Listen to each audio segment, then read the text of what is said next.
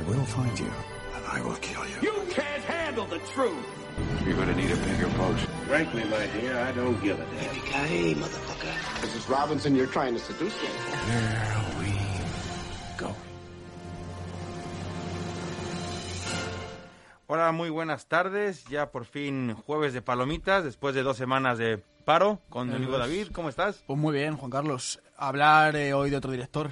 Estamos Sí. aquí como de Bueno, mes que- temático de directores. El Exacto. anterior fue Quentin Tarantino, ahora vamos con Christopher Nolan. Nos gustó esta dinámica y bueno, creo que podemos explayarnos más y hablar más cuando se trata de un director, porque como si hemos visto sus películas, podemos hablar de varios puntos, ¿no? Eso es, sí, sí, sí. Y bueno, como dice David, eh, Christopher Nolan, eh, yo creo que la mayoría de las personas lo conocen o por lo menos han visto alguna de sus películas.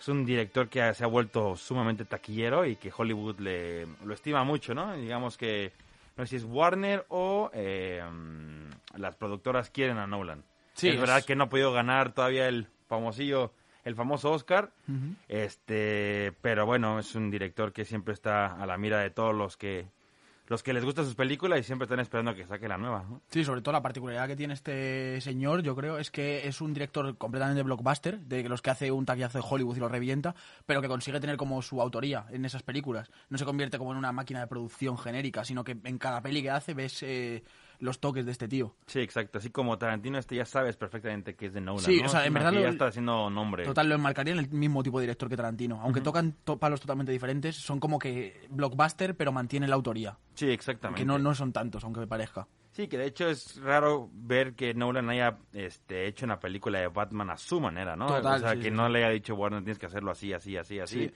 Que haya podido usar su... su Forma sí, de verlo, de y su forma de querer sí. contar la historia, porque él se niega a los efectos especiales, se niega a luego digitalizar, siempre quiere seguir filmando, Sí. cosa que es curioso De hecho, para con una de- película así. Con lo de Batman en particular es que no le gustan los superhéroes. eh, ha dicho un montón de veces. O sea, la, la posibilidad de que le dejasen hacer un Batman como mucho más con los pies en la tierra, más policíaco y tal, fue lo que hizo que, que cogiese este proyecto. Que ya hablaremos un poco después de eso. Pues mira, Pero eh, bueno, es un, ya lo mencionaste, es un, nació en Londres, es, No, un, es un director inglés. Este, es una de hecho está tiene una familia de cineastas, o tiene Ah, tíos y primos y tal. Y bueno, su mujer, ¿no? Que empezó con ella a producir eh, cortometrajes y bueno, que hasta la fecha sigue haciendo películas con él. Siempre Sí. está acompañando a Emma Thomas a, a todo lo que hace. Eh, um, bueno, em- empezando un poco de su, de su temprana edad, eh, digamos, eh, sé que Nolan, um, para realizar su eh, segunda película, Memento, es que la primera no la vi. La primera película Eh, es de Following. The Following, que no la vi, Eh, Antes de es- eso tiene un corto. Bueno, eh, eh, Nolan empezó haciendo cortos en la universidad, que es lo que tú Eso. has dicho, donde conoció a su mujer, que se ha convertido en su productora ya. eh, y empezó haciendo cortos. Y digamos que el corto como que empezó a hacer que la gente se fijase en él es el de Dodelbach, que tampoco he visto, evidentemente, pero que por lo que dicen seguía mucho la dinámica de lo que luego vas a ver en The Following. Y The Following, digamos que es como viendo que Doodlebug eh, funcionó muy bien, digamos que como que la idea que tenía en ese corto la explayó en esta película y, y fue la película la- con la que realmente empezaron a fijarse en él, la de Following. De Memento, que es la que tú estabas mencionando, sí, es su segunda película. Sí, como tal. Mm. que claro, que Memento es este una película que, bueno, como dice David, está en desordenado en la narrativa. De hecho, es una persona que siempre que se despierta no se acuerda, pero a través de eh, memorias que se va dejando en, en un espejo Sí. y en, bueno, en partes de Sí, su en casa, su ¿no? cuerpo y demás En su cuerpo, sí. exactamente, va como que haciendo un poco de, de- no de memoria, pero por lo menos para que pueda vivir su día a día. O sea, ¿no? además, la película empieza por el final y digamos Exacto. que te va esclareciendo un poco las cosas. Y además la película mola porque tiene eh, como dos narrativas. La narrativa de lo que el protagonista, cuando está viviendo el protagonista, lo que recuerda o lo que está viviendo de verdad, que es a color. Y luego toda la narrativa en blanco Eso y negro, es. que digamos que es como el protagonista intentando atar cabos de lo que ha pasado. Y aquí participa otro miembro de la familia, que es su hermano. Ajá, que también siempre está de- siempre lo acompaña en, en guiones está también estuvo ahí detrás de The Dark Knight y de, bueno no sé si de todas pero de la mayoría de sus producciones Sí, de hecho, eh, el hermano es el que le propone esta idea que luego Nolan desarrolla. Pero, pero parece que, que pasa con eh, más de una película de las de Nolan, luego lo veremos. O sea, que parece que el hermano es como la cabeza pensante de la que Nolan va tirando un Exacto. poco y Nolan ya. Eh, porque es verdad que Nolan no estudió cine ni estudió producción él viene de una carrera de, de literatura Sí, de filología ¿no? Es- inglesa, eso es, creo. Y Pero sí que se rodeó de un montón de amigos. O sea, estaba toda su juventud estuvo rodando cortos con sus amigos. Pero claro, es lo que tú dices. Igual era rollo amateur y no tenían ni idea ni conocimientos. Sí. Sí que por lo que por lo que se dice, eh, Nolan como que basó mucho, vio muchísimo cine evidentemente y casi todas sus influencias más primarias son de cine de ciencia ficción como Blade Runner, Alien, eh, este tipo de películas, que luego se ve bastante reflejado también en el tipo de cine que, que él hace. Sí, exactamente. Y bueno, creo que igual este un poco el caso de éxito de, de Tarantino presentó sus películas y le fue sumamente bien y cogió fama rápido y le fueron soltando dinero conforme iba avanzando, ¿eh? Sí. iban subiendo sus producciones, iba haciendo más de Más de- reconocido, ajá, exactamente y películas. De hecho, un poco la historia de Peter Jackson que para poder hacer King Kong aceptó hacer El Señor de los Anillos. Ya. Bueno, con esta Nolan aceptó hacer la trilogía de Batman para poder hacer este creo que fue Inception Puede ser, creo una que Inception dos. la hizo entre el Dark Knight y el Caballero Renace, pero puede ser, sí, claro. Este, que ese era como que el... el este, que bueno, y la de. Dunkirk, que es como una... Una película en honor a su abuelo y a los que pelearon durante la guerra. Este, pero bueno, siguiendo un poco después de Memento, hay una película que se llama Insomnia, Sí, que sale Al Pacino y eh, Robin Williams. sí, eso es. Que esta película igual es un guion accidental, en el sentido que vieron cómo era el... Es una se- película noruega, Sí, esta, de los 90. de los 90. Eso es justo. Exactamente. Y, se, y, y la idea de Nolan no era hacerla, pero eh, se topó con, eh, con un clima muy parecido y dijo, oye, creo que podemos explotar esta historia en Hollywood. Entonces fue como estas historias accidentales que con su hermano dijeron, vamos a crear este Insomnia a partir de esta remake que menciona David. Y bueno, es una película, es un thriller que al final este no sabes qué pasa. Y, y- y, bueno, es súper spoilable porque bueno, evidentemente uno de estos resulta ser el villano. También sale Hilary Swank. Aparte Hilary Swank este acababa de hacer o estaba a punto de hacer Million Dollar Baby, entonces estaba como que en la cima esta mujer. Este, la película dirigida por Clint Eastwood. Y Bueno, realmente era un, un, eh, director Nobel, como para que se Sí. rodease de primeras, que, que es... eh, para que sea, Al Pacino han dicho que sí. Bastante a- impresionante, sí sí, sí, total. Y bueno, en verdad yo por retomar un poquito lo que has dicho antes, eh, sí que cabe decir que Nolan también, eh, digamos que se le hizo más caso eh, del, del que se debería en un principio porque también supo rodearse de buena gente. Conoció a productores muy importantes, aparte de su mujer, que ya le acompañó más un poco por voto propio. Conoció a varios productores muy importantes que tiraron bastante de su carrera y que le hicieron posicionarse como, como todo funciona así en el cine. Sí, si no tienes un pequeño contacto del que poder ir tirando, pues al sí, final... porque es verdad que Nolan iba, en cuanto se graduó, creo que se fue a Estados Unidos a instalar porque tiene la doble nacionalidad, así que también es importante mencionar que tenía las, no las puertas abiertas en Hollywood desde el principio, evidentemente, pero sí la posibilidad de poderse instalar en Estados Unidos e intentar eh, hacer. De hecho, él graba, él hace las de Batman en Pittsburgh porque pasó muchos años viviendo ahí, este, en el que se rodeó de, bueno, la gente que viviendo ahí y de, y de la ciudad y por eso también este utiliza mucho esos es- esas escenografías de este tipo de ciudades. Y pues eso, eh, después de hacer Insomnia, o bueno, no sé si realmente antes ya tenía relaciones con Warner, Mm. que, que, que, bueno, que le propusieron después de este proyecto hacer Troya. Mira, la de Y, Brad eh, Pitt. Sí, y bueno, y unos cuantos más, ¿no? No recuerdo ahora, pero bueno, sí, un peliculón. Bueno, sí. Brad Pitt es Eric Bana y Orlando Bloom. Sí, justo. Esta la alemana, se me olvida el nombre. Mm, Sí, bueno, bueno, sí. no recuerdo. Diane Kruger, Ajá. gracias Almu. Y eh, Y este Peter O'Toole. rechazó el proyecto, eh, porque aunque parezca mentira, por justo la peli de la que viene, que es Insomnia, que es una adaptación de una película previa ya, eh, a Nolan no le gustan eh, tocar guiones, a- hacer guiones adaptados. Mm. Le gusta más un guion original. Entonces rechazó este proyecto y porque no se veía realmente involucrado en él. Y después de esto le ofrecieron eh, hacer reiniciar la trilogía de Batman. Cosa que pues tampoco cuadraría mucho de primeras con Nolan, aunque ahora la asociamos directamente. Sí, sí, pero, pero Nolan eh, supongo que vio en, en Batman una posibilidad como de hacer una superhéroe más realista, una especie de, Sí. pues eso, de, de policía realmente, que es lo que parece cuando vemos las películas. Y como un fresco también de, de, de lo gris, no tanto Sí. o sea, de personajes grises y del, no tanto del bien contra el mal.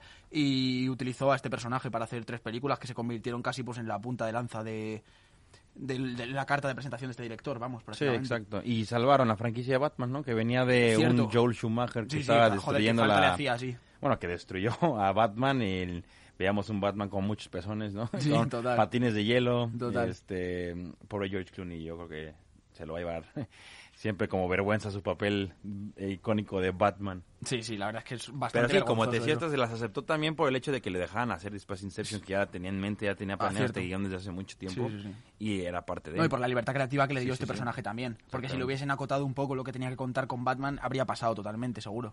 Y ahora, ¿te imaginas una película dirigida de Troya por Nolan? O sea. ¿te acuerdas de la película? Sí, sí, me acuerdo de la película, la tengo relativamente Sí, sí. fresca y de la historia como tal. Que es de no lo veo Wolfgang. Peterson, que es un director muy bueno, pero bueno, en el caso de Troya no es su mejor película. Yo la vi muy de niño, alguna. a mí me gustó mucho. Igual si la. Brad Pitt se arrepintió de haberla hecho, eso sí, ¿Sí? lo han hecho. Porque dice que lo, lo controlaron demasiado, que no, no tuvo decisión alguna. Y si te fijas, después de ahí no volvió a ser una tan blockbuster como Troya. Sí, hizo muchas muy famosas, pero no a ese nivel. Y bueno, yo sí imagino, veo a Nolan rechazando este... Sí, normal. Porque me imagino que, o sea, como director relativamente nuevo que estás empezando, te ofreces una película así de ambiciosa, muchos dirían que sí sin pensarlo dos veces. Y para que Nolan haya tenido la visión de decir, no, no es algo que... Pero porque Nolan era, era un, es un cineasta, es un autor. bueno. Antes, Sí, sí, que, sí, autor. antes que algo comercial, aunque lo ha conseguido, el Nolan es un autor realmente. Y, y bueno, las tres películas de. O sea, eh, Nolan estructuró Batman en tres películas, pero que fue rodando, me parece que eh, discontinuadamente. En 2000. Sí, brincó mucho, ¿no? De Sí, en cinco años, 2005 sale Batman Begins, ¿no puede Ah, ser? bueno, sí, y luego tres años después la otra. Eh, justo, y luego hace de por medio una y Ah, vuelve con exacto. Bat- El Caballero Renace. Y bueno, en 2005 se estrena Batman Begins, que, que la verdad es que me parece una propuesta arriesgadísima de acercarse a Batman. Sobre todo, por, o sea, más que por el que no sea algo que funcione, porque el personaje de Batman igual es el personaje más grande de la cultura popular que existe. Entonces, cualquier pequeño cambio ya va a descolocar a los fans. Y Nolan lo cambió totalmente. Hizo una especie Pero de también no creo que le haya tenido difícil de, de ganarle a las de Schumacher. No, claro, pero no es tanto en comparación con las películas que venían, sino con lo que es, significa el personaje de Batman en sí. Porque Batman es cultura popular, es igual que puede ser Darth Vader o, o Spider-Man. No es tanto una película, sino es todo lo que representa, todo el merchandising, todo lo que tiene la gente de ese personaje en la cabeza. Sí, sí. Y aquí va totalmente a, a contrapié de eso. O sea, hace un Batman, pues eso, que si bien Batman sí que te da como las herramientas para hacer un personaje muy realista, aquí lo lleva al extremo, realmente. Y, y- pero claro, lo hace tan bien que, que la gente lo compró con la primera entrega. Y encima, primera entrega con eh, Liam Neeson haciendo de villano. eh, con este es Batman de Christian Bale, que estaba increíble, y que, y que vimos un Christian Bale físicamente impresionante. No me acuerdo Sí, de sí, dónde sí. venía, pero las De primeras la, de, imágenes... que- cuando- de la que hablamos. ¿American Psycho? No. No. De Del la- el maquinista. maquinista. Claro, pues es que le ves del maquinista que, que el pobre ya había estado seis meses sin comer y en Batman estaba impresionante. Y, y a mí, de hecho, su primera película, o sea, esta primera, este Batman Begins, me parece, eh, aunque a la mayoría de la gente a la que más le gusta es Dark Knight Returns, eh, a mí me parece probablemente la que más funciona. A mí me gusta mucho. A mí Digo, me gusta soy- a mí me mucho. gusta más de Dark Knight, Sí. la 2. Sí, sí, sí. La Returns, el, Bueno, claro, al final no, siempre se me hace un poco débil. eh, me refería a Dark Knight, sí. Ah, vale, vale. La otra es El Caballero Oscuro Renace, o sea, ni sí, siquiera sí. es sí, sí, sí. Este, pero sí, y, y sí se me hace muy diferente Batman Begins con The Dark Knight. A mí O sea, también, se me hacen sí, tus sí. películas como si hasta como si no fuera la misma. Ahora que lo pienso visualmente siento que son muy diferentes las dos, que es- este mm, sí es verdad que en, en el guion pasó también mucho tiempo, pero en la película pasa se ve o pa- al parecer parece que pasa mucho tiempo entre una película y otra. Sí, sí, se ve que ser, es otro mundo ambientado. Sí. El Batman Begins contra The Dark Knight. O sea, también es que... Pero las dos me gustan mucho. Sí, también verdad, es que el, digamos que tanto, tanto Batman, o sea, Bruce Wayne, este Christian Bale, como la propia ciudad que construye Nolan, yo creo que en sus tres películas va un poco como evolucionando. Entonces, la Gotham Sí. del principio del de Dark Knight realmente no es la misma de No. Batman Begins, que ha pasado por un montón de corrupción, de las Exacto. mafias, Pero aparte se ve el- como que Batman Begins parece más set, no se ve todo más como Pero eso puede pequeño ser, sí, sí, sí. y en The Dark Knight te lo amplían muchísimo. Puede ser, pero también tiene que ver con el IMAX, quizá con el tipo de grabación que entró en Dark Knight, creo. O sea, yo creo que te presentan como que en, en, en ¿cómo se llama? En Batman Begins hay muchísima neblina y mucho, Sí, sí, te ser. quieren esconder mucho lo que estás viendo en el escenario para concentrarte yo creo que en el personaje. Puede ser, sí, sí. Y en The Dark Knight sí te presentan la ciudad enorme, hasta hay una marcha con policías. Sí, la, la ciudad empieza a coger como más, este, eh, con más carisma. Es como un personaje más en la segunda, sí, es verdad. Y, y bueno, pues eso. Eh, Después sigue con el, el truco final, ¿no? Entre medias. Cierto, sí. Entre Batman Begins y Dark Knight se mete siguiente. con el Justo. con, ajá, con el año con el truco final que me imagino que es un guion que ya lo tenía preparadísimo para poder hacer una película el en tan corto tiempo. es una adaptación de un libro. Vale, pero de todas formas adaptarlo Pero con claro, diálogos y sí, eh, en guion formato guion Sí, cinematográfico. Sí, claro. Se tardan. Sí, sí, total. Y, y, bueno, me imagino que su hermano lo iba haciendo mientras que se estaba dirigiendo y haciendo la postproducción de Batman Begins, porque para que pase un año y hagas una película que aunque quieras, aunque no sea la mayor producción que sea de época y que sea con este trucos de magia y que te meten en escenas como la de Tesla, necesitas Totalmente. oye, una yo- buena preparación. Yo creo que tanto Nolan como, como la mayoría de grandes de directores que sacan una película mm, blockbuster tremenda al año, aparte de Nolan en el caso de su hermano, yo creo que se rodean de ciertos asistentes de los que tienen Sí. mucha confianza y que les apoyan un poco, porque sí. si no, evidentemente esto Es es, imposible, es que si no- implanteable, sí, sí, sí. Una película después de otras, no muchos lo hacen. Yo creo que hoy en día ya nadie. Total, total. Pero bueno, Y es una este película- nivel, joder, porque Sí, el truco final probablemente es de mis películas favoritas de Nolan. Me parece increíble. Con Christian Bale y Hugh Jackman. Sí, eso repite es. a Y Scarlett Bale, Johansson por ahí también. Scarlett Johansson. y algunos de los actores habituales de los que se rodea Nolan. Y Sí. es una película, pues eso, a mí me, se me hace una peli increíble, eh, tanto por el desarrollo de personajes como por el plot twist que tiene, que también Nolan al final es reconocidísimo por esto, por darte un giro absoluto de guion al final de la película que te cambia todo. Sí, sí me acuerdo. la- la- la- no la tengo, o sea, sí la tengo presente el plot twist, me, me acuerdo perfecto. Hombre, fácil, sí, sí. Pero este sí la disfruté. Me acuerdo que la disfruté mucho. Sé, sé que salió al mismo tiempo con la de Ahora la de ves- Edward Norton, que es este el ilusionista. Ah, Entonces sí. siempre me confundí entre esas dos, pero bueno, eh, el truco final tiene la marca Nolan, así que sí te acuerdas perfectamente que Total. es de él. Además, esa ambientación eh, con, con Tesla y Edison y toda la competitividad que había entre ellos y, y demás, y mucha ciencia ficción en torno a, a lo que hacía Tesla. Eh, pf, mucho tema cuántico con el rollo este. Bueno, no, no quiero contar nada de la película, pero Pues es una película puedes, mucho más loca de lo que aparenta a primera, de primeras. Y aún así, pues mega sólida en su construcción.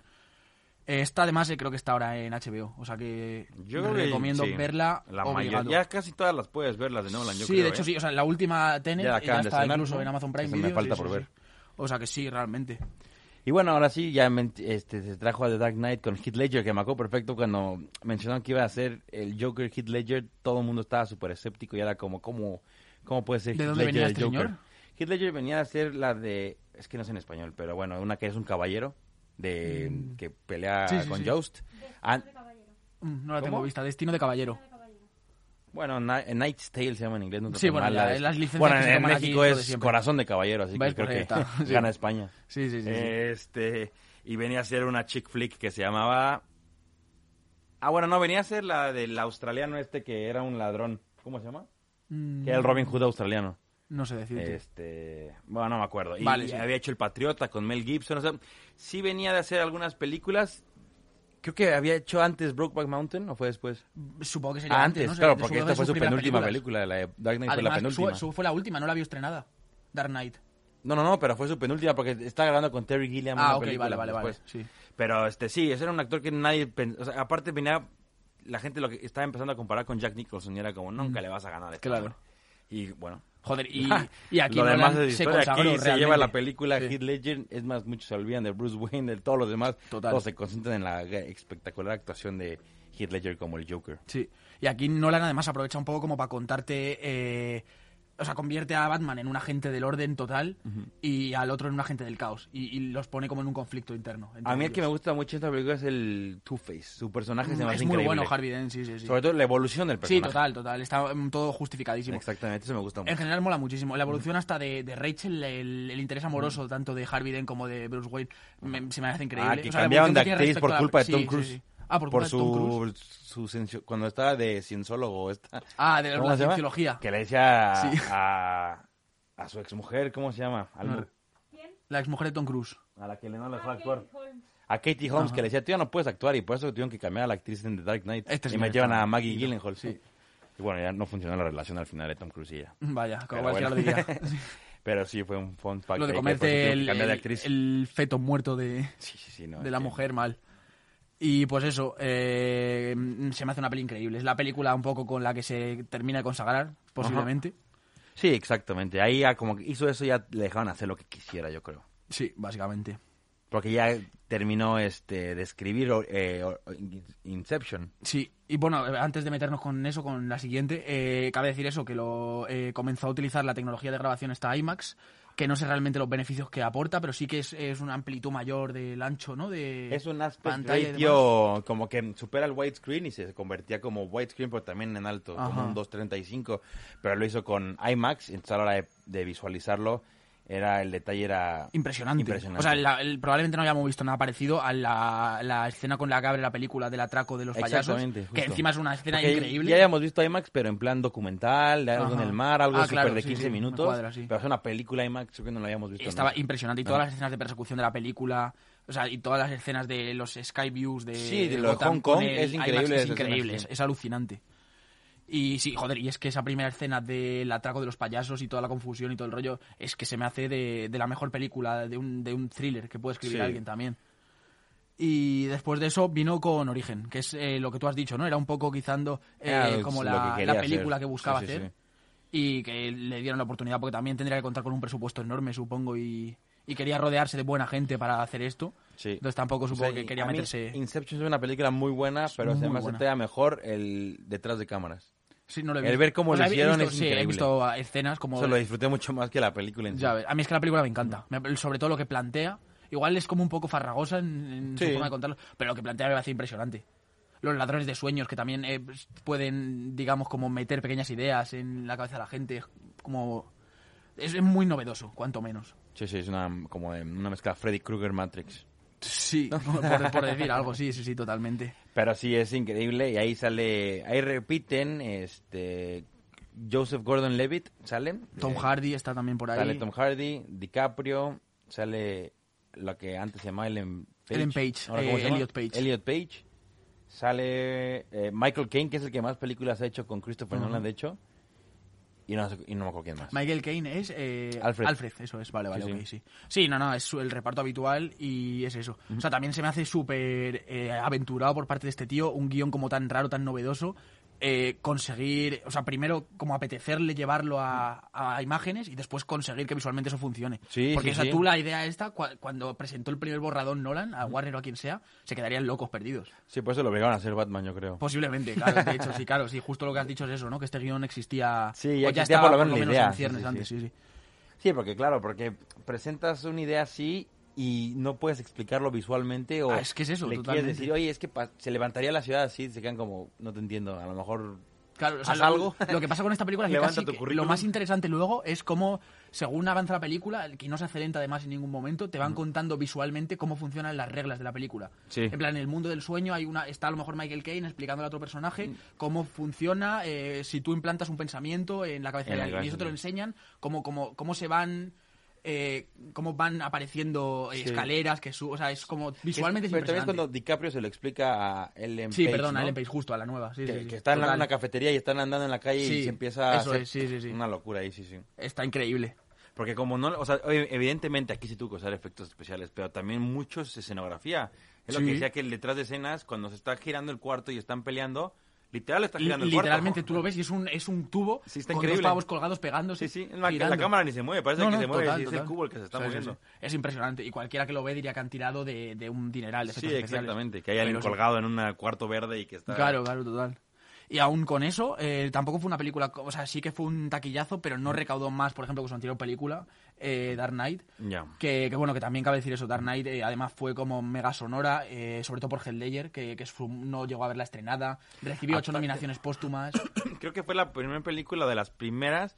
Llegó hasta el número uno, porque fue al mismo tiempo que Avatar. Ah, Avatar Knight después le ganó, The Dark Knight, Sí, ajá. ajá. Y creo que llegó hasta el número uno o, la- o de las primeras en Joder, superar los mil millones de, de dólares de recaudación de Dark Knight. Sí.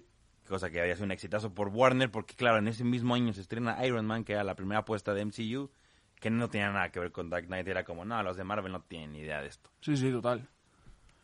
Y bueno, después de Inception, eh, Dark Knight... eh, El Caballero Oscuro Renace se llamó aquí, y aquí está, en sí. 2012. ¿Es Returns? No, Dark Knight Eh, Rises. Rising, o Rises, sí, correcto. Rises, exactamente. en 2012, que, que, bueno, que básicamente es un poco como el cierre de lo que quería contar Nolan, que a mi parecer se queda un poco coja. Sí, sí, Respecto sí, a la las otras, es que- sobre todo. Sí, exactamente. O sea, sí que me parece como que su cierre de arco de personajes funciona muy bien. O sea, con Batman ya como un poco más relegado por parte de las fuerzas del orden, que casi que le persiguen y él se ha retirado.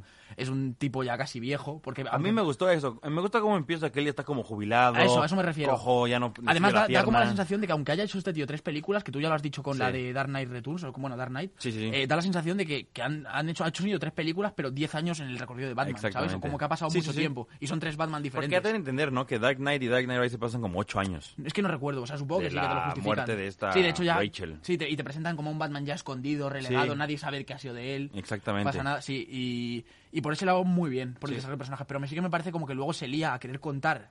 En vez de cerrar tramas, se lía a querer abrir otras nuevas. Sí, no tanto por sí. lo de Bane, que, que Bane No, me parece un personaje bien escogido y bien tratado, sino porque... Lo de Miranda Tate a lo mejor me sobró un poco. eh, eh, no sé, Catwoman. No, Miranda Tate, la hija de Russell Lo a eso iba. O sea, Sí. Catwoman además me parece un personaje como que no es para presentar en un cierre de película. Ya, y, pero bueno. y por otro lado, justo lo que tú dices, como creo, que retomar una, una trama de la Sí. primera película, como un tan calzador y demás, y no, no se me hizo... Porque aparte estás pensando, Batman tiene, necesita su novia, ¿no? En este- ya se murió Rachel. Pues va a ser Catwoman, pero de repente se lía con Miranda Tate. Sí, sí, sí. Y, es como, Y de ¿qué repente está te dicen aquí, que, eh? que- que no es quien crees que es en la película, sino que es. Talia al Ghul. Exactamente, luego es Talia al Ghul, Y ya la gente ni se acordaba de Ra's al Ghul, realmente. Y luego ni menciona a Robin. No, tal cual. Y, y lo, y lo de Robin a mí es lo que más... final. Lo de Robin es lo que más vergüenza ajena me da. Que Robin sea un chavalito que... Que literal se llame Robin. Que literal se llame Robin y que sea un policía y, y- Sí, sí, y sí. que encuentre la batcueva por la cara al final es como, bueno, sin más.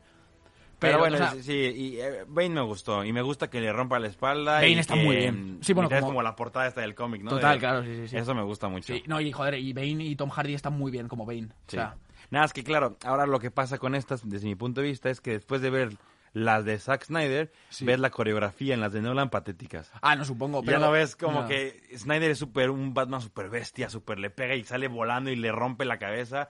Y entonces ya te quedas viendo las de Nolan y es como, ¿no te crees que tenga tanta agilidad en un traje tan, tan Ya, ya, apretado? por eso sí, pero en cualquier caso a mí como que la, en la acción de Nolan, aunque es como más torpe, igual sí que me duele cuando la veo. O sea, recuerdo Batman en Dark Knight en una escena de un garaje en la que va como persiguiendo a, a unos payasos. Le, le Ah, ya, los ya, sí, de brazos los a- primeros, ¿no? De, Sí, que, le- creo que, que sí. que brinca encima del coche. Sí, no, no sé si a unos payasos o cuando, cuando aparecen diferentes Batman, como que están haciendo... Sí, ¿no? esa, esa. Justo. Sí. Le, le rompe los brazos a un par de delincuentes que, que a mí me duele, ¿sabes? Pero, Sí, pero pues sí que es verdad que, el Batman de Zack Snyder es como un Batman muchísimo más agresivo, muchísimo más grande. Es que son dos visiones totalmente diferentes. Esa es la cosa. Pero bueno, en general, ya sabes, Batman, esta es la mejor trilogía. Sí, sí, sin duda, vamos. No creo que, que haya un Batman como este. Y después de Dark Knight Rises ya se fue con Interstellar. 2014. Y otra vez repitiendo con Anne Hathaway. Sí. Y bueno, Matthew McConaughey fue su estelar. Qué, qué pedazo de actor. O sea, este tío yo... Esta es en la que sale el meme porque llora, ¿no? Porque ve a su hija. Sí. Ya, es buenísimo este meme. Porque la historia sí la vi, me acuerdo poco. Sé que este me acuerdo del que llegan a un planeta y se empieza a llenar de agua. O sea, no me acuerdo tampoco realmente Porque de la llega historia, una ola la historia enorme. realmente es como que están re- intentando reubicar a la humanidad, ¿no? En algún Sí, un planeta tipo habitable. Marte o Sí. bueno, no es Marte, es un, un tipo Eh, planeta así, ¿no? Viene nuestra compañera Almudena a aportar, me parece. Ah, es que gracias. Tú sabes Sí. de qué va, ¿no? Ya, ya, ya.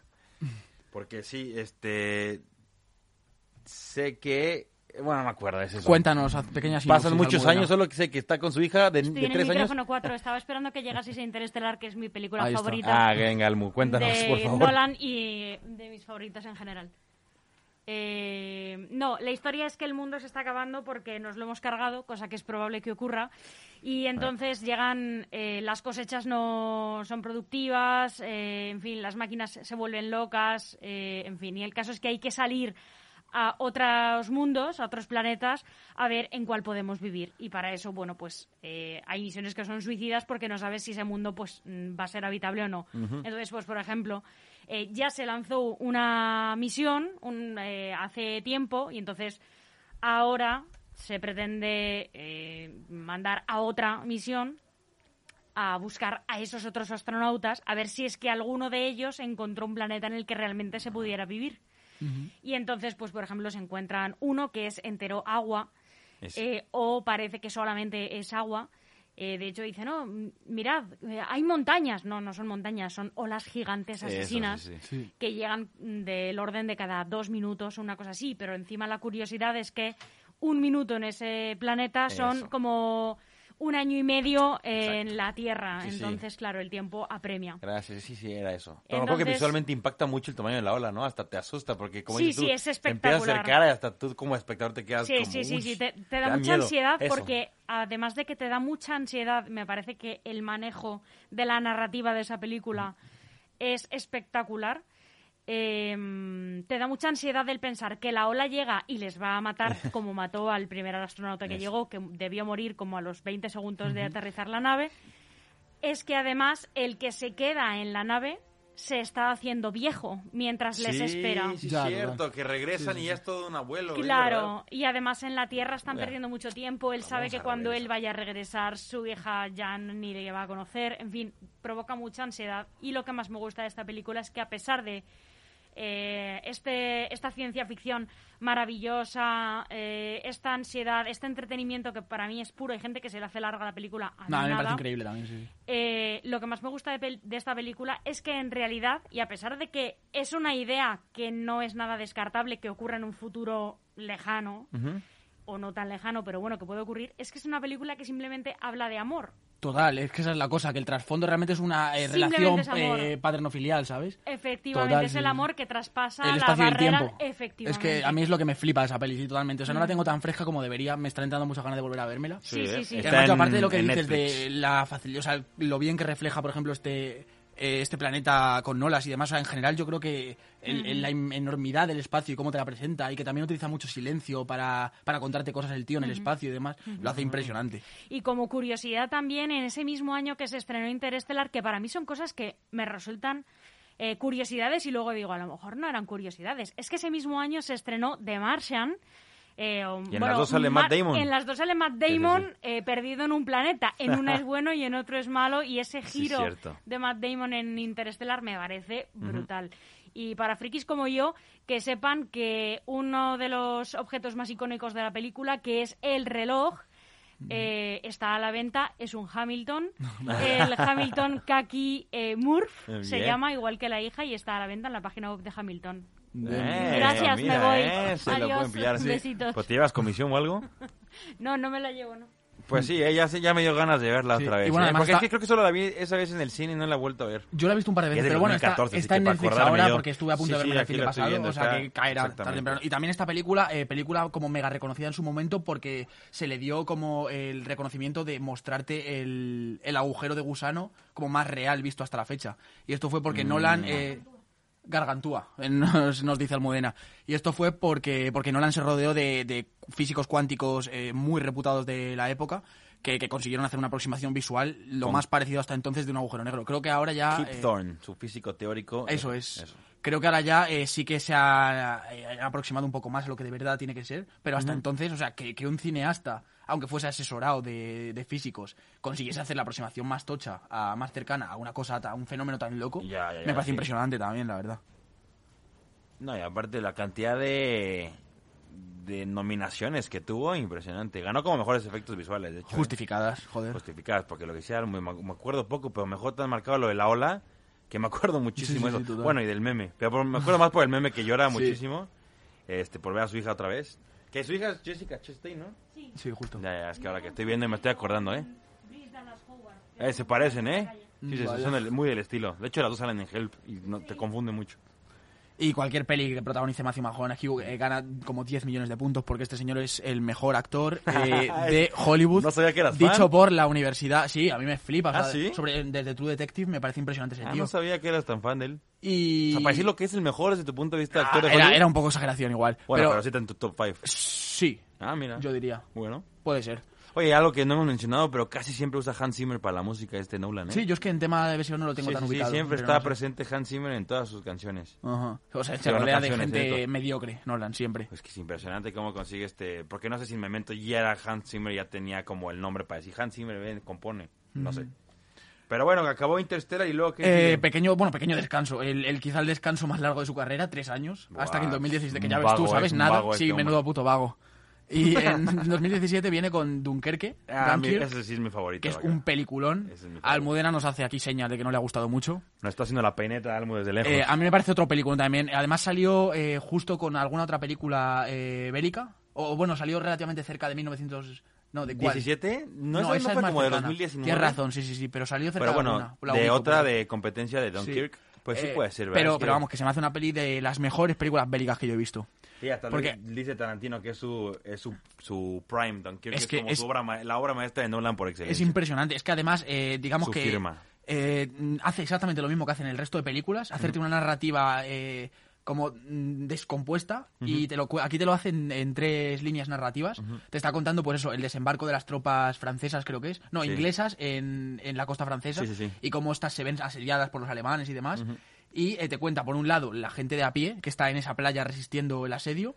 Que son chavalillos, que los ves, que además eh, lo interesante aquí es que Nolan eh, contrató chavales eh, sin experiencia. Styles, ¿eh? A Harry Styles. Sí, sí, sí, es uno de los ingleses, Sí, sí, sí. Y bueno, pues, em, pues ni puta idea tenía de eso. Ajá. Pero sí que había leído eso, que aparte de Harry Styles, se rodeó de gente que no tenía ni experiencia como actor, ni experiencia bélica, de novatos, de chavalitos, para que diesen la impresión de que realmente estaban en bragas ahí en una es que él, playa. él dice, así eran los soldados. claro, eran niños. total, literal. O sea, Y- te lo pintan como a lo mejor en películas como grandes, Claro, como luchadores. eran, no, eran niños todos, que, pues, no, era una guerra de ganancia, era una guerra de supervivencia. Total, Era sí. quién sobrevive, es el pero, que pero gana. es que lo reflejan Punto. las caras ya de los niños, Sí, que sí, realmente, o sea, no hay, no hay actor, no hay actuación, ¿sabes? Prácticamente, parece. Y tienes por un lado, pues eso, estos chavales resistiendo y pasando las putísimas en la playa. Luego, por un lado, tienes otra línea narrativa. Todas, evidentemente, confluyen al final, que es lo que mola de Nolan. Tienes otra de los aviadores y uno en particular, y como, digamos que Tom es igual Hardy. como las, ah, cierto, como la más bélica, la más al uso. Y luego tienes otra que a mí se me hace como la más interesante, hasta que ya confluyen, que es genial, que es la de los ciudadanos franceses que van a ayudar a estas tropas inglesas, con cada uno con su barco, ¿sabes? A lo mejor un pescador Ingleses. con un barquito. Es inglés, sí, sí, sí. Ah, perdona, sí, pues lo he dicho al revés. que rescatan a Cillian Murphy, el que es el personaje del Scarecrow sí, en sí. Batman Begins. Sí, y el final de ese personaje en el barco, no sé si te acuerdas, es increíble. Joder, es que es un peliculón, ¿eh? En Imagínate realidad. aquí lo interesante de esta película es, es una película que dura como cualquier otra, dos horas. Pero lo que te está narrando a la par... Tres una- historias. Tres historias, pero ponte a pensar, para cruzar ese canal en avión es media hora y te lo cuentan en el transcurso de las dos horas. Para cruzar en barco es más de no sé cuántas horas. Y en, el, y en la tierra están días. Total. Están contando una narrativa de días, de minutos y de muchas horas Mm, no al mismo tiempo en dos horas. sí, sí, y te lo están haciendo mantener la misma tensión. O sea, Tom Hardy para cruzar es media hora, pero te mantienen la misma tensión Sí, que sí, los sí, que están razón, no, Hay no. días y días en la playa. Total, y eso y es eso es algo que hace increíblemente una bien sí, sí, sí, tal cual. Porque además es que es eso, todas funcionan eh, al ritmo, o sea, al- prácticamente al mismo ritmo ah, y- luego confluyen perfectamente. Y lo que tú dices, en verdad todas tienen un tiempo diferente. Sí. Y es lo que dice, es una película que se le dedicó, a- a- al final creo que no sé, bueno, su padre o su abuelo. No sé si por la edad a lo mejor fue el padre, no sé. Pero No bueno, sé, no sé. este, se la dedicó a la familia porque justo le explicaron que ellos estuvieron en ese rescate de Churchill que dice que, justo Churchill dice, es que esto ha sido mi mayor logro, no ganar la guerra, sino rescatar a esta tropa, porque fueron 300.000 mil o no sé cuántos. Es, un- es- es algo, Sí, sí, claro, es un hecho eh, histórico, eh, totalmente constatado. no sé, pues, dice Churchill que fue el, el milagro de Dunkirk, Sí, que sí, rescató sí. a millones de soldados. Sí. Porque ya lo estaban haciendo en la emboscada, o sea, los nazis ya estaban encima de ellos. Los iban a aniquilar. Total. Joder, y la ansiedad que transmite eso, eh, el- el- la espera en la playa de los ¿Te tíos haciendo cola con las bombas cayendo, ah, es, es increíble. Y aparte, Es aparte parecen de hormigas porque están todos formados, Sí, se avientan se- y todos se agachan. Literal. Se ponen boca abajo. Esto sistemático. ya pasó, ya pasó y se vuelven a levantar y se vuelven a formar. Total, sí, sí, sí. Y es como yo estaría loco Ya, corriendo. que- ¡Corran! Se, ¡Lárguense! se nota que nos mola esta peli, eh, también te digo. Sí, sí, sí, Pero es, que, es que esto es un peliculón, ¿eh? Yo no sé si es de las mejores de Nolan, pero también me parece A increíble. mí me, se me hace increíble. Bueno, aparte que sí me gustan mucho las películas bélicas. A mí, es que a mí la cosa es que en A general no me atraen Guerra- A mí tanto. la Segunda Guerra me encanta. O sea, a mí me mola, O sea, pero desde no... Inglourious Basterds pues, también puedo ver un pianista y también puedo ver esto. O sea, cualquier tema me encanta. Sí, sí, totalmente. Pero, esta peli destaca por encima de todo. O sea, yo. Me acuerdo que esta película la vi a lo mejor a la vez, que por eso te lo he dicho antes, igual me confundió por eso. La vi a la par que en 1917, Mm. cuando fue estrenada, y, y, joder, y se me hizo como inmensamente mejor. Y dije, es que no, no hay una película de guerra con una narrativa eh, tan elaborada como esta, ¿sabes? Sí, sí. resto son mucho más procedurales. Sí, exactamente. Este, para mí, o sea, a lo mejor no tuvo tanto buena aceptación porque en, el- En en ese año a lo no. mejor 2017 que se pudo Tapada por algo No, fácil. pero se tapó. y la promoción, de, la promoción de esta peli igual no fue como la del resto de Nolan. No tuvo tanto dinero detrás de la promo. Porque si te fijas, este es como, como su obra maestra, como Spielberg fue rescatado a Salvador Ryan. Y esa Sí. tuvo una aceptación inmensa porque hizo el desembarco en Normandía con una Sí, producción increíble. Pues a mí se me hace que compiten. O sea, Pero absolutamente, sí, sí, vamos. Pero claro, igual no habíamos visto tantas películas bélicas tan elaboradas entonces. Y ahora sí que tenemos como ese background detrás, que le puede afectar un poco negativamente. Porque Y- aparte cómo empieza, ¿te acuerdas? Que empieza un camina, an- andando No, en no la acuerdo calle con pura publicidad nazi de ya estamos aquí, ya estamos aquí. Ajá. Y son dos y empiezan a disparar y solo se avientan a, a correr. Sí. Y, y- y sobrevive uno de los tres que estaban corriendo. Pero, y, va a la playa y se forma. Sí, sí, total. Así, sí, o sea, no es recuerdo, pero vamos, es, es- increíble. exacto. Y joder, y te muestra muy bien las miserias de la- del ser humano y de la guerra, de Sí. cómo, pues eso, eh, ves a chavales vendiendo a otros totalmente para sobrevivir. Por los ingleses que decían, no, sí, sí, justo, nosotros y luego a los por- a por eso me franceses. refiero, sí, sí, sí. Sí, sí. Y es, es acojonante. A mí sí, a mí me, me flipa. Y ahora hablando de ella, pues todavía más. Hay que verla. ¿Esta, esta dónde sí. la podemos encontrar? Pues esta sí que no la tengo ubicada, ¿eh? Habría que ah, ver. ah, no, pues fíjate, está aquí pagando 10 euros en YouTube. Bueno, pero pues pirateadla, si os apetece verosla. Aquí O apoyamos cómprense mucho un eso. VHS. O piratenla. VHS me parece que ya no, ¿Ya no existe. existe? Eso, igual un ah, Blu-ray. vale, vale, me quedé un poco atrás. Sí. Pero bueno, y después de Dunkirk ya fue Tenet, pero Sí. igual otros tres años después. o Eh, sea, ya está flojeando, ¿eh? fue así 2020 o Anda 2019, perezoso el porque con todo este follón no, no sé cuándo se estrenó realmente. Tú la viste en el confinamiento 2020. Claro, sí, película? La única sí. película que viste en el año razón, 2020 en tienes el razón. cine. Sí, claro, claro. ¿no? Sí, literal, en verdad. Juraría. Pues, y bueno, ahí sí nos tienes que contar tú porque no tengo ni idea.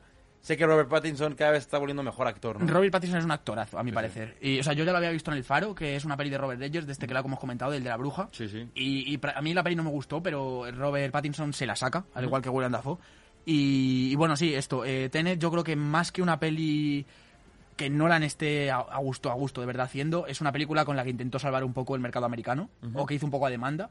Pero que sí que es verdad que al final es una película mega Nolan. En cuanto a que es eh, todos los clichés de Nolan, Sí. del el uso de la narrativa rara, cambiada, el, el uso del espacio-tiempo raro y tal. Sí, ¿no? Aquí digamos Porque que lo convierte como que el main theme. En, el avance se ve como que un coche en reversa, pero Sí. a- hacia adelante, ¿no? Es que la, Rarísimo. o sea, el guion de esta película es una puta locura. Yo me acuerdo que sí que hice un programa en Las Palomitas hace muchísimo tiempo, antes de que esto fuera el nuevo formato y demás. Y estuve contándola un poco y ya se me hizo farragoso contarla en su momento, ahora que le llevo sin ver un año, pues ni de coña. Y esa también la puedo Pero ver, ¿no? digamos que la cosa es como que en el futuro eh, alguien había descubierto una forma de enviar eh, diferentes objetos, como típica botella enterrada, que luego alguien Sí. encuentra. Había- alguien había encontrado difer- forma de, mandar diferentes objetos al pasado y esto estaba como eh, influyendo en el, en el funcionamiento del espacio-tiempo y como que estaba generando una especie de entropía en el universo, que es como un... No sabría explicarte la entropía. Ya, ya, ya, no sé. Y, no, pero y bueno, digamos que el universo se estaba yendo a la puta y que hay como una especie de organización secreta que intenta solucionar esto. Parece como una, eh, un guion muy de ficción al uso, pero claro, esto es contado por Nolan. Sí, exacto. Entonces tenemos... Y eh, escrita igual por él y su hermano, seguro. sí, ¿no? claro. Tenemos unas de las escenas de acción eh, más diferentes visualmente que yo he visto en el cine. O sea que por ese lado, evidentemente hay que dársela. Pues está en Amazon Prime. ¿eh? Está en Amazon la Prime, vérsela a todo el mundo porque cuanto menos es una peli interesante, no la vas a entender ni de coña. Es- eh, pongo el brazo hasta el segundo visionado. Pero tampoco hace falta que le entiendas. Sí, pero, la puedes disfrutar por pero no, no hace falta para nada, la disfrutas solo por la novedad ¿No? de lo que estás viendo, totalmente. ¿Qué es lo que dice Nolan? Que a él le gusta que el, el espectador fue, es el que haga sus propias conclusiones Sí. y el que forme parte como de un tercer guionista. Total. Que por eso te Inception te deja como abierto. ¿Y qué pasó al final? ¿Si gira Pues o no gira? aquí Es como lo lleva al extremo, ¿no? totalmente, sí, sí, Vale. sí. Aquí te da como es ciertos puntitos que tú vas hilando, pero, pero en realidad no te cierran ninguno. Y los personajes principales y el quién es Robert Pattinson también está totalmente abierto porque digamos como que es relativamente importante la figura de este personaje. Y, y, joder, pero es que el, el Nolan construye realmente una forma de funcionar de- del tiempo en su película, pero coherente, ¿sabes? No es que haga narrativamente lo que quiera con el tiempo. Claro, es no, que hay- tiene unas tiene normas una físicas, unas leyes claro. Sí, sí, físicas, sí. Pero, pero totalmente bien elaboradas, ¿sabes? Y se ciña a esas para contarte una historia, pero es una locura. Eh, y, y bueno, cre- creo que esta película realmente tampoco triunfó, evidentemente por la fecha en la que fue estrenada y que las salas de cine estaban la mayoría cerradas, pero aún así tampoco ha sido una película eh, por la que Nolan vaya a ser recordado.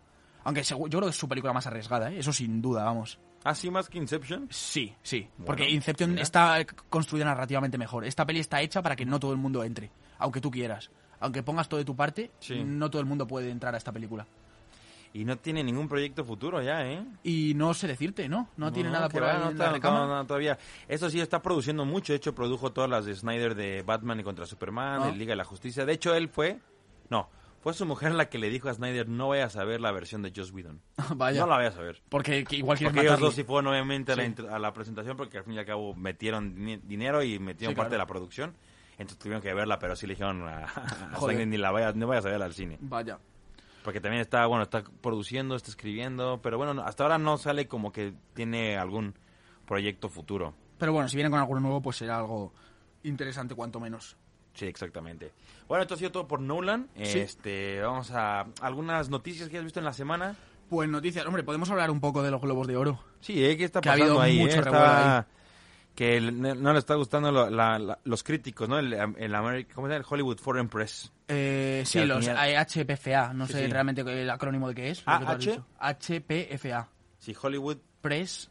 Press. La- No debe ser como Hollywood Foreign Press. ¿no es Bueno, sí, no recuerdo, pero este acrónimo de Sí, sí. la Asociación de Críticos de Hollywood. Que no hay mucha diversidad. Claro, que por lo visto, pues esto supongo que siempre ha sido así, pero esto lo dinamitó eh, un periódico que se llama Los Angeles Times. Sí, sí, pero que lo dinamitó en verdad. Sí, sí, sí, que el- en febrero, no recuerdo, hace relativamente poco, pues hizo un artículo desglosando un poco el funcionamiento de esta organización y por lo visto, pues eso, había eh, de 87, 86 críticos que eran, no había ninguno de color, tampoco había especialmente diversidad, eh, pues eso, LGTBIQ y demás. Y, eh, claro, hizo un artículo de este tipo y a raíz de este artículo, creo que Netflix, Netflix o la NBF, ¿no? ¿se llama, no, el canal? Eh, NBC. NBC, perdona. M- joder. NBC. Eh, se posicionaron los primeros y se desvincularon de, de estos globos, no queriendo participar hasta que no eh, se actualizasen, digamos. Y, eh, Pero que se lo actualicen el siguiente año va a haber otra vez y se acabó, ¿no? no, lo que se está diciendo es que de momento en el 2022 no va a haber gala de los Golden Globes. O sea, si se actualizan y demás, pues sí, pero evidentemente no creo que el nivel de actualización que requieren se da en un año. Pues es cambiar el... Sí, pero ¿eso hasta qué punto es fácil cambiar el...? No sé. Porque lo que piden, que no, no sé quién se lo ha pedido, la actualización que piden una en- entre ellas es un 50% de la plantilla eh, O sea, que los más echen a la inclusiva. calle y contraten a nuevos. Claro, básicamente. Que, que supongo que ni se lo van a pensar, ¿eh? Cuando vean las condiciones No, dirán, pues claro. para adelante, si queremos seguir Ay, vivos. si lo siento y ahí a Sí. todos los hombres blancos va afuera. Total. Eh, Hombres blancos heterosexuales, fuera. Fuera de aquí. Y pues eso, parece ser que eso, que Netflix Toma. fue el primero, digamos, en, en- en ponerlo sobre la mesa, en echarle huevos. Y a raíz de esto cayó también eh, la directiva de Amazon Prime, de Amazon en general, vamos, que se desvinculó eh, la NBC, que es el canal que lo retransmitía. Sí, sí, sí. Luego ha habido actores muy- de muy rico renombre que se han posicionado, eh, como Scarlett Johansson, que decía que aparte el- todas las entrevistas que han ido haciendo los de los Golden Globe prácticamente se podían tirar de acoso sexual. Que bueno, que también hay que cogerlo con pinzas, pero seguro que esta gente, cuanto menos, pues era un poquito cuñada. ¿Sabes que lo pienso? Cuando ganó el Joker, Joaquín Phoenix, se- él sale en una en YouTube enojándose con los del Golden Globes cuando le están entrevistando. Ajá. Porque le, le- creo que hacen una pregunta que se le habían hecho durante todo este tiempo de la misma pregunta. ¿Y Sí, ¿Cómo te preparaste para hacer el personaje? Que allá al final contesta Joaquín Phoenix, ¿qué no han visto las otras entrevistas? ¿No? Total, sí, sí, o sea, que no, no. pueden investigar un poco y la preguntarme otra cosa. En sitios como esto sí, debería estar de ahí sí. eso. Pues sí, eso Ese parece. detalle. Y luego, pues eso, es, eh, Scarlett Johansson fue sonoro, Mark Ruffalo, que creo que había ganado uno este mismo año. Lo regresó Tom no, sé si lo, no, no sé si lo regresó, pero Mark Ruffalo No. como que por lo menos mostró su descontento. Sí. Tom Cruise, que había ganado uno en el 90, otro en el 90 y pico y no otro más, los devolvió todos. Y Tom Cruise realmente sí que es una figura total mega importante para el cine a nivel de Es producción lo que de te todo. él puede generar lo suficiente para que cerrar los Golden Completamente, Globes, ¿eh? sí, Nada sí, más por su nombre. Eh, entonces la, la cosa pinta bastante gorda en realidad. Pues mira, ¿eh? O sea, han sido totalmente cancelados los Golden Globes. A nivel eso, de, de usuario, más Toma que de tal. Pero bueno, Netflix y, y Amazon, que son absolutas puntas de lanza, que se desentiendan de esto, pues ya dice mucho también. Exactamente. Y, y bueno, o sea, no sé qué opinión tienes un poco de esto, pero me parece eh, que a veces hay que empujar este que tipo como- de como cosas. lo que decía, todo es cíclico, Sí. esto va a cambiar y vamos a hablarlo como del pasado los Golden Globes y vamos a estar hablando ahora de otro tipo de formato. Sí, sí, sí. seguro, o sea, va a estar cambiando constantemente. Está bien cambiar la mejor diversidad, a ver qué, qué punto crítico tienen otro tipo de personas. Total. Que digo, al final, si esto fuera este Orgánico, en plan, si se hubiese es llegado que a mí los esto- Golden Globes y los Oscars me parecen que tienen bajo el mismo criterio. Entonces, si en los Golden Globes hay puros hombres blancos y en los Oscars hay diversidad, pues entonces como que cuál es el... Sí, sí, no, no, o sea, no O sea, entiendo, no sí, la diferencia. mucho la realmente. diferencia. Sí, ya. Supongo que, que simplemente esto también lo han hecho muchos de los que se han posicionado, lo han hecho para posicionarse, eh, en plan, porque es algo a su favor. O sea, que Netflix se posicione como una empresa Sí. completamente inclusiva, porque Netflix es la primera que ha tirado, digamos, esta lanza contra ellos. La Netflix le da un caché a nivel de empresa nueva, ¿sabes? Y como tú quieras verlo, innovadora, inclusiva, que supongo que le va a repercutir muy para bien, por mucho que se quite de esto. O sea, que también en verdad es como un movimiento comercial, incluso, yo diría. Sí. Y sin más, y ya está. Que aquí, la, o sea, bueno, y lo que sí he visto este año y el pasado es que se han hecho series con mucha diversidad que, Sí, que molan, y porque que aparte muchas están ganado- presentando nuevas historias, están Total. haciendo cosas muy interesantes. Y que aparte de eso, que, que molan y muchas, eh, ya sea justificadamente o no, se han llevado premios. O sea, Sí. como que realmente es, es muy contradictorio que, que haya esta gente blanco heterosexual, viejo, pero que Sí. realmente los premios se los estén llevando incluso a día de hoy con estos señores que decimos, se los estén llevando series totalmente inclusivas y, y nuevas, joder, como el, el Oscar y los Globos de Oro que ha ganado Chloe Zoe con Sí, No sí, Man sí. Land, que la, ¿Ya la la segunda mujer, primera asiática y demás. Que Y- no podemos hablar si está buena o no, nada Ya, más podemos totalmente. decir que la ganó. Es que claro, nosotros queremos pensar que es muy buena, pero como dices, a lo mejor la ganó nada más para llevarse un tic a su favor. hay un de- porcentaje de todo. De que ahí. es diversidad. Hay un porcentaje de eso y puede que lo haya de que sea buena también, claro. Exacto. Pero, pero por eso que no sé, es como una dicotomía, que este tipo de gente sí que esté dando su voto a, a la gente contraria a ellos. No, no sé. Pero bueno, sí, esto está claro que en verdad va a cambiar algo relativamente. Por lo menos va a haber historias breves. nuevas. O sí, o por lo menos exacto. Entonces, bueno. Otra forma de plantearlo. Así que bueno, pues iremos viendo. Y no me no sé decirte así que más ha pasado esta semana. Bueno, estrenos de, de avances bastante prometedores, ¿no? ¿Sí? O sea, el de Green Knight, la nueva de A24. Ah, sí, lo que, no, lo que pasa es que este, este tráiler se estrenó el año pasado. Ah, pero se ha reestrenado porque la película paró por coronavirus Ya, totalmente. Pero pinta visualmente muy guay. Es una película de mitos artúricos, parece. De, de, pues de eso, de, de un eh, sucesor del rey Arturo que tiene que destronar a una especie de de bicho, que es el Green Knight, eh, para, para conseguir la corona y demás. Sí, pero, muy que con el toque con 24. criterio de 24 es perfecto. Claro, que con la fotografía de 24 ya compras cualquier Fotografía película. y la agresividad y violencia sí, que va a haber va a ser- Yo tengo muchas ganas de ver Minari, ¿eh? A ver Sí, sí, sí. eso. Bueno, ahí no creo que... no, bueno, no, pero da igual, ahí- aunque sea por el tema sí. fotografía y demás. Sí, parece otra, es otra película. Es más de 24, racismo, la- creo, ¿no? De- sí, sí, es un poco más visto. cotidiana la película. digamos. Y bueno, se estrenó Venom, ¿no? Tampoco estamos sí, muy este, Es que ni me acordaba. contentos de eso, ¿no? Venom, eh, Let Be Carnage o algo así se llama, ¿verdad? Este, Let There Be Carnage. Eso es. Pues eso, eh, Venom 1, pero, pero... este sí se junta con el Tom Holland. O sea, sí es el mismo universo. Este No, Venom no sabría decirte. O sea, no- no- en principio no se ha dicho nada ni se ha visto tampoco mucho. Ah, vale, vale, porque ya había escuchado algo de que sí iban a juntar a Tom Hardy con Tom Pero es que Holland, pero... o sea, dicen tantas cosas todo el rato que Sí, ya coge la es mitad, mentira. ¿sabes? Pero, pero bueno, pintan las mismas vibes que la otra película, el mismo Ah, bueno, rollo. claro, hemos estado dos semanas fuera. Sí, otro glimpse que vi fue Stranger Things, la cuarta temporada, Ajá. para todos los que les gusta. Que por lo visto hay varias Elevens. Sí. que hay varios niños siendo experimentados, así que vamos a ver a muchos niños con superpoderes. Vamos a ver, 10, 9, 8, bueno, nada, vamos a ver a- así a todos. Y bueno, este, ¿qué tal Jupiter's Legacy? Eh, se estrenó el viernes pasado, yo me la comí y eh, alejarse de eso, es, es infecta, es horrible.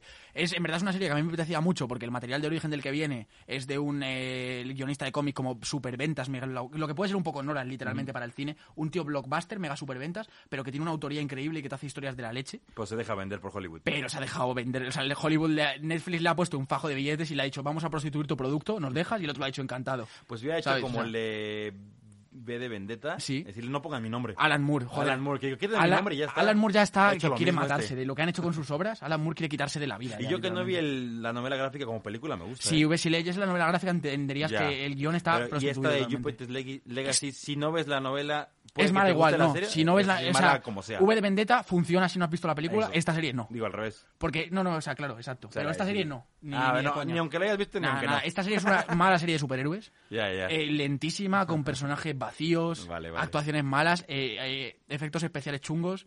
O sea, que- quiero decir que no parezca que la odio, pero, pero, pero la la odio. odio. Sí. Sí, ya. Entiendo ese, ese punto. Y pues eso, es un poco lo que he visto yo esta semana, la verdad, no poco más. Mira, acaban de... mm, Pues sí, no. Ningún estreno nuevo que estoy viendo por aquí. Este... Nada. Bueno, este fin de se estrena, bueno, en- Morrison. ahora iremos un poco con ¿conoces eso. la pero- historia de Jim Morrison? Ah, mira lo que Ah, estoy viendo aquí. Un biopic de Jim Un Morrison. biopic, yo- Sí, pues mira. Bueno, ahí está. ¿Y pues. qué de estrenos de esta semana? Eh, estrenos de esta semana, eh, porque no tenemos por ahí, no hay más teasers, ¿verdad? Ni cosas así relevantes que hayan salido. Sí, Yo no, no, me acuerdo tampoco. No. Eh, estrenos de esta semana tenemos el principal, creo que se estrena en cines ya eh, Army of the Death de Snyder. Ah, Este fin de en cines, la semana que viene, el 21, en Netflix, que es como una ap- apuesta relativamente tocha. Porque a Snyder, o sea, de hecho, la primera la película, la mejor considerada película de Snyder, bueno, qué mal está dicho, la película mejor considerada de Dead. es Down of the Death, para muchísimos, que también para mí es de las mejores películas de zombies que se han hecho, de las únicas competentes realmente, y aquí es como que retoma un poco con otro otro rollo totalmente, porque esta parece más macarra y más, Sí. más Snyder que la otra, que la otra era como un más Snyder primerizo, pero retoma un poco todo eso de esa película y la gente anda pues bastante loca por, por ver a ese Snyder, que es como el Snyder más primerizo, el que te cuenta lo que de Sí. verdad quiere. Que yo cuando veo el avance de esta de que se ve como Dave Bautista en una cafetería, Sí, que se ve, eh, o sea, mucho el, el reflejo del sol en atardecer. sí. Y, y, y este como mucho contraste que es muy viendo Smallville, muy Sí, sí, sí. viendo la, la vida de Clark Kent de Superman de Zack Snyder. Sí, totalmente. Es, es mazo de. O sea, es muy Snyder visualmente. Es eso lo que tú dices. em, l- una Te puede gustar o no, iluminación- pero es Snyder. Sí, no, no, pero totalmente. La iluminación esa que tiene Snyder y todos los contrastes es... Y seguramente vamos a ver más minutos de slow-mo que de, de tiempo normal, de cámaras lentas. Sí, Como es exacto. Snyder, hombre. Pero es slow-mo con una definición increíble. No, no, slow-mo bien, Sí, sí, claro, sí. exacto, sí. Que pues vale la pena un- una semana hablar de, de Zack Snyder, ¿eh? Eh, en verdad, ojito, que poca broma, que además nos gusta mucho, sí. aquí- sí. sí, sí. Pues Porque Snyder- aparte es súper es súper polémico, porque hay gente que Muchísimo, lo odia, total. odia sus películas, pero es que yo creo que no pasa, Nolan te puede gustar alguna sí, otra no, no sé qué, pero con Snyder es como que no me gusta, punto. Sí, también O yo sí creo me que gusta. Sí, o sea, Snyder pasa lo mismo que con todos estos directores que tiene autoría Ajá. y tiene como una, una- un carácter muy fuerte de presentar sus películas y o te gusta o no. Pero con Snyder también ha tenido que ver el odio hacia Snyder con el rollo este mediático del Snyder Cut, de la Liga de la Justicia y demás. Mm. Yo creo que se ha generado un poco a raíz de esto, ¿no? Más que venir de, de serie ya. Sí, porque, Porque, bueno, es que aparte... por ejemplo, 300 todo el mundo te A la todo el mundo le gustó 300. Claro, a eso me refiero. exactamente. Y es lo más Pero visualmente Snyder que hay. Luego hizo una Soccer Punch, puede ser, que Sí, se fue sí, para sí, abajo muchísimo sí. su... Sí, porque es una película malísima. O sea, bueno, a ver, es muy Snyder también, Es muy visualmente, Snyder. muy oscura, pero es muy mala. Sí. Pero no sé, es, un- es algo que vale la pena analizar a un Snyder, porque aparte dicen que está peleado con Warner, pero aún así le siguen dando dinero. No sé si Dono- Sí, es. esta de la el Army of the Dead es de Warner o no. No, supongo que pero la le siguen dando... no sabría decirte, pero sí. Porque sigue generando taquilla, al fin y al cabo Sí, sigue sí, vendiendo bien Totalmente. producto. Sí, de hecho, o sea, de hecho, Army of the Death iba a ser la culpable de que en principio no pudiese salir eh, el Snyder con la Liga de la Justicia, que porque cuando Warner le dio luz verde estaba metidísimo en este proyecto y dijo que no, pero la peli se fue postergando y al final pudo hacer las dos. Que aparte hasta le hizo gratis para... O sea, le dijo, esto va por los fans. ¿Ah, sí? El Snyder Cut. No, lo nuevo que hizo lo hizo gratis. Ajá, pues mira, ahí está. Y, y sí, en verdad me parece buena idea. ¿eh? Un día traemos a Snyder que Vale. tiene mucha chicha que cortar ahí. Y esta peli, pues eso, peli mega sencilla, Army of the Death, que parece que trata un poco como de eh, un grupo de... O sea, en este universo de Dawn of the Death, eh, que, que te recomiendo la peli, en verdad. Bueno, si hablamos de Snyder, te la tienes que ver. Sí, Creo que está en. Netflix, además, para No, todo el mundo que la quiera vérsela. Y digamos que es como ya, una vez contado todo lo de Dawn of the Death, cuando el, el mundo ya está... eh, los zombies están totalmente posicionados, introducidos en el mundo. Aquí te cuenta como una historia más macarra de un grupo de mercenarios que alguien contrata como para robar un tesoro en un casino de Las Vegas. Sí. Y es como el camino de estos mercenarios que son, pues eso, Dave Bautista, eh, un, un- parece como muy variados y como una personalidad muy determinada cada uno. Y cómo pues te llegan hasta ahí y consiguen el tesoro. O sea, el guion es lo más sencillo, aparentemente. Pero le tengo muchas ganas de esta peli. Sí, visualmente va a estar impresionante además.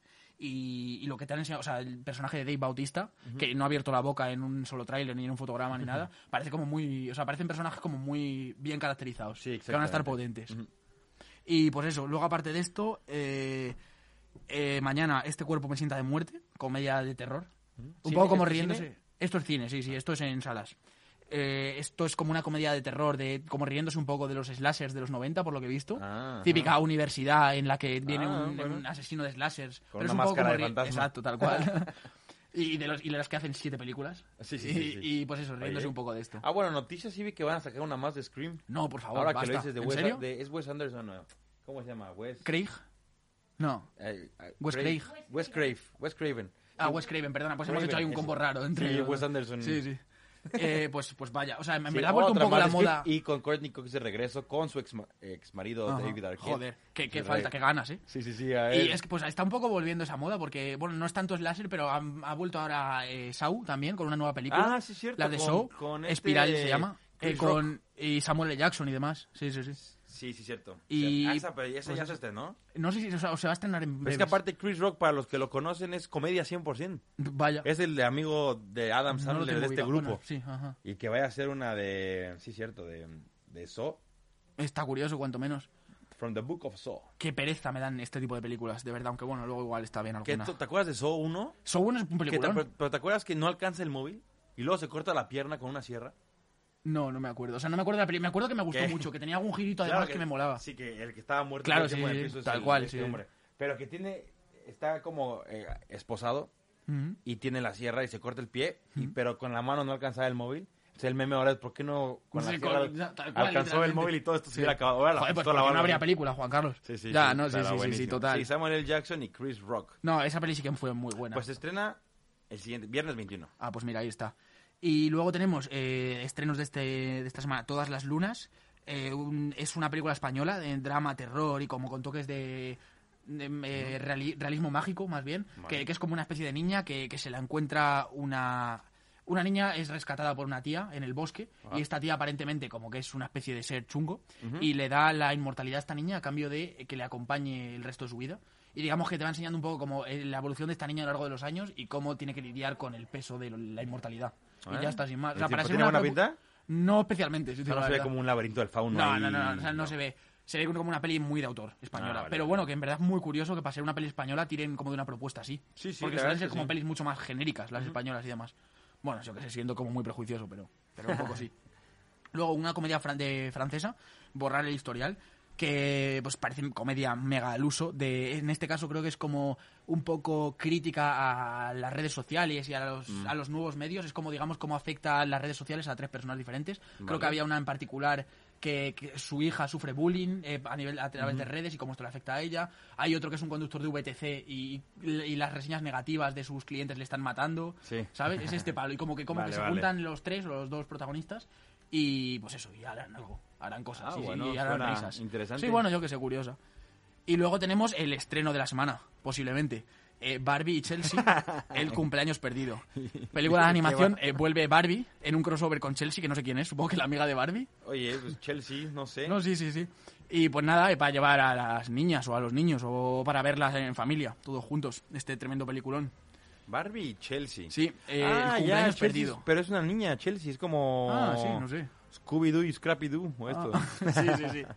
Ah, pues sí, la película de Barbie y Chelsea. Eh, pues Y yo está. supongo que, que los que están, o sea, si están haciendo nuevas películas de Barbie, ya no puede ser Barbie la típica Es verdad, ¿eh? airhead. Barbie tiene que llevar rubia, pistolas ahora. Que, no sabe pensar, ¿no? Ya creo que ya la están... Me Ahí sería otro tipo de propuesta Sí. de Barbie, ¿no? O sea, en cualquier caso, cuando yo era pequeño, o sea, yo me acuerdo, no, no me preguntes cómo llegué a esto, porque yo era muy masculino, Porque ¿vale? tenías Barbies. Pero yo era muy masculino. Pero tenía un juego de las Barbies eh, que, que en verdad molaba porque eran espías y ibas como pegando tiros con la Barbie y luego esquiabas. Era un James Bond Barbie. Mm. Ah, o sea, como que ya en ese momento le quisieron dar un girito, ¿sabes? Sí, sí, porque claro. ah, bueno, se estrena directamente en Netflix, por lo que estoy viendo. Ah, ok, vale. Barbie No, se tienen que estrenar también en salas de cine porque la he visto yo en Cinesa. Ah, vale, vale. Pero bueno, sí, será en ambas. Y estos son un poco los estrenos de esta semana. Pues nada, sí. Eh, así sí. que nada, esto ha sido todo por este jueves. Eh, ¿Sabemos con qué vendremos el siguiente? No, pero. Nos bueno, uno de Snyder del tirón, aprovechando. O esperamos para Snyder el siguiente y pudiendo haber visto ya. eh, Ah, vale, la nueva para película. poder ver otra, sí, sí, sí. eh, o sea que Snyder igual se viene en dos semanas. Vale, sí, perfecto. Y eh, la semana que viene, pues ya vemos con qué venimos. Exacto, hay que no tiempo de ver. pero nada, seguro que algo. A ver si a lo mejor un cine clásico, chulo, vemos un 7 Samurai o vemos algo Ojo, pues sí, vemos. Igual podemos tirar por algo así más de cine clásico. Así que nada, esto ha sido todo por este jueves. hasta el jueves que viene. Venga, hasta Un luego. saludo. Here's Johnny. I will find you, and I will kill you. You can't handle the truth. You're gonna need a bigger boat. Frankly, my dear, I don't give a damn. Yippee-ki-yay, motherfucker. Mrs. Robinson, you're trying to seduce me. Here